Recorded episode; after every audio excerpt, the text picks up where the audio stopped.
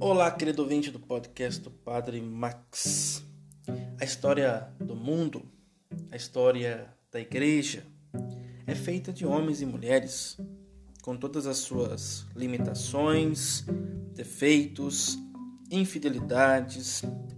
Importa aqui nunca esquecer este aspecto humano da realidade da igreja, do mundo. A igreja reúne em seu regaço justos e pecadores, é ao mesmo tempo santa e sempre necessitada de purificação. Busca sem cessar a penitência e a renovação, como está na Lumen Gentium 8.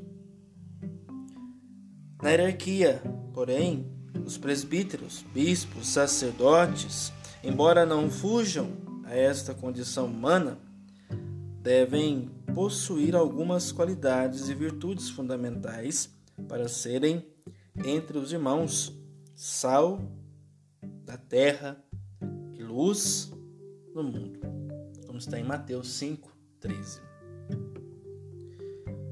Paulo enumera estas qualidades.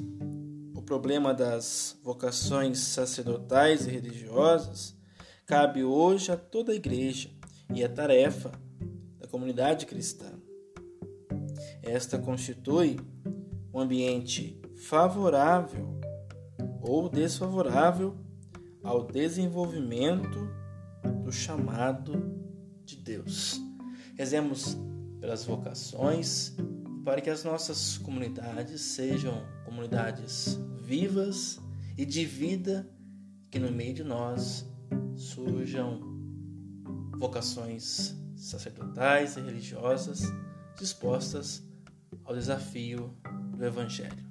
Louvado seja nosso Senhor Jesus Cristo, para sempre seja louvado.